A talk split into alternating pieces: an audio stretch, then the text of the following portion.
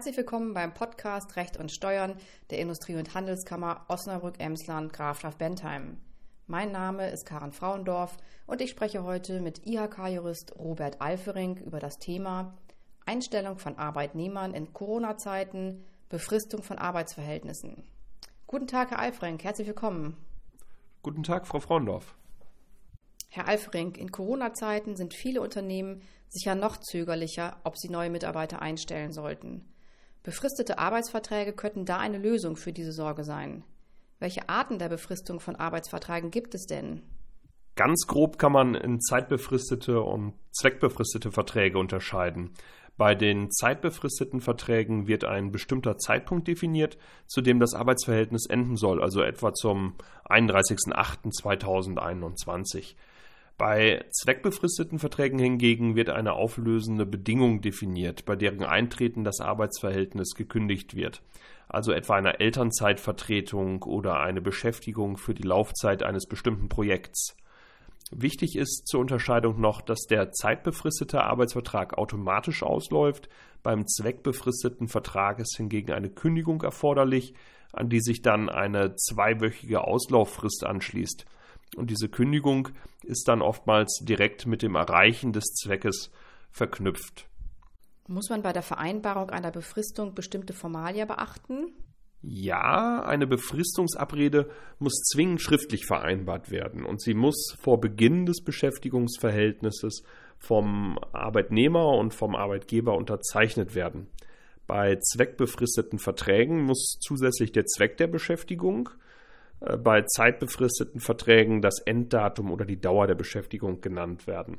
Hintergrund ist, dass Verträge ausreichend bestimmt sein müssen und würde jetzt beispielsweise bei einem zeitbefristeten Vertrag ein Enddatum oder die Dauer der Beschäftigung fehlen, könnte man ja gar nicht definieren, wann tatsächlich diese Zeit für diesen befristeten Vertrag abgelaufen ist. Kann jedes Beschäftigungsverhältnis einfach so befristet werden? Befristungen sind zunächst bei Vorliegen eines sachlichen Grundes möglich. Dies sind beispielsweise eine Mutterschutz- und Elternzeitvertretung, eine Projektarbeit oder auch die Beschäftigung wegen vorübergehendem Mehraufwand im Betrieb.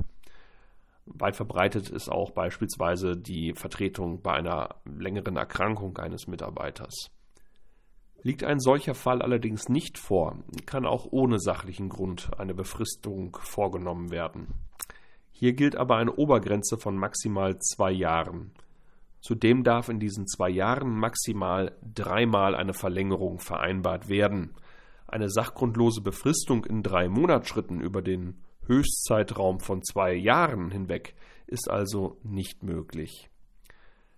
Aber natürlich gibt es davon auch Ausnahmen. Eine ganz wichtige Ausnahme bilden hier die Existenzgründer und Start-ups. In den ersten vier Jahren der gewerblichen Tätigkeit dürfen diese Unternehmer neue Mitarbeiter tatsächlich sachgrundlos für bis zu vier Jahre befristet beschäftigen. Das ist eine Regelung, die zum Ausdruck bringen soll, dass gerade dann, wenn Sie ein Unternehmen gründen, natürlich gewisse Unsicherheiten bestehen und Sie nicht abschätzen können, inwieweit der Arbeitsanfall, den Sie ja auch gerade erst am Markt generieren müssen, tatsächlich dauerhaft vorhanden ist.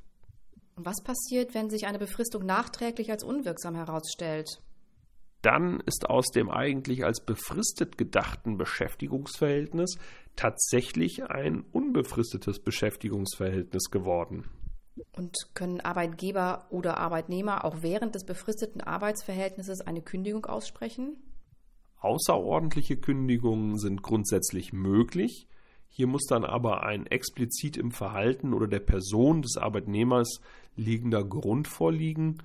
Man könnte sich auch vorstellen, dass ein betriebsbedingter Grund, beispielsweise äh, eine wirtschaftliche Schieflage, hierzu führt. Bei der ordentlichen Kündigung äh, hingegen sieht das anders aus. Hier ist bei befristeten Verträgen nur dann eine ordentliche Kündigung möglich, wenn der befristete Arbeitsvertrag dies ausdrücklich vorsieht, es also eine Regelung gibt, dass auch eine ordentliche Kündigung unter bestimmten Umständen möglich sein muss. Die Natur des befristeten Arbeitsvertrags ist es ja, dass er ganz bewusst für eine Zweckerreichung oder einen klar definierten Zeitabschnitt abgeschlossen wird. Enthält der Vertrag also keine Möglichkeit der ordentlichen Kündigung, so gilt der juristische Grundsatz pacta sunt servanda oder auf Deutsch Verträge sind einzuhalten.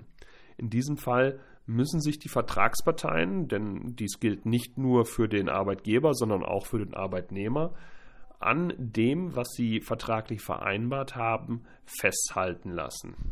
Vielen Dank, Herr Alverink. Sehr gerne, Frau Frauendorf.